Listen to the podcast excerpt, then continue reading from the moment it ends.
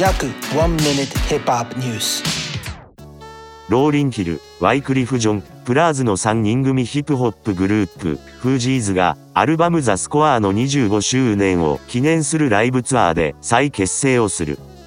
9月22日にニューヨークの非公開となっているロケーションからキックオフするツアーは、その後シカゴ、オークランド、ロサンゼルス、アトランタ、マイアミ、ニューアーク、そしてワシントン DC を回り、イギリスのロンドン、さらにはアフリカのナイジェリアとガーナをめぐる世界12都市公演を予定している。日程は今年の11月から12月の間で、チケットは9月24日から発売開始、3人が揃うライブは実に15年ぶりとなる。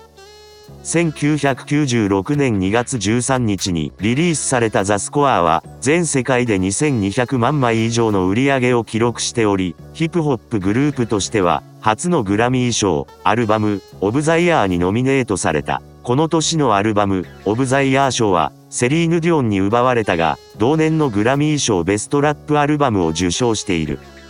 すでに今年の初めにザスコアの25周年を祝うコメントと、当時の写真をインスタグラムに投稿したローリンヒルは、その投稿の中で次のようにコメントしている。25年前のリリース時のインパクトを受け入れてくれた全ての人に感謝をしたい。複雑でダイナミックな作品だったが、その芸術性が与えた衝撃は正しく認められる。25周年限定グッズカミングスーン。と、最後は物販の PR を忘れずに入れた。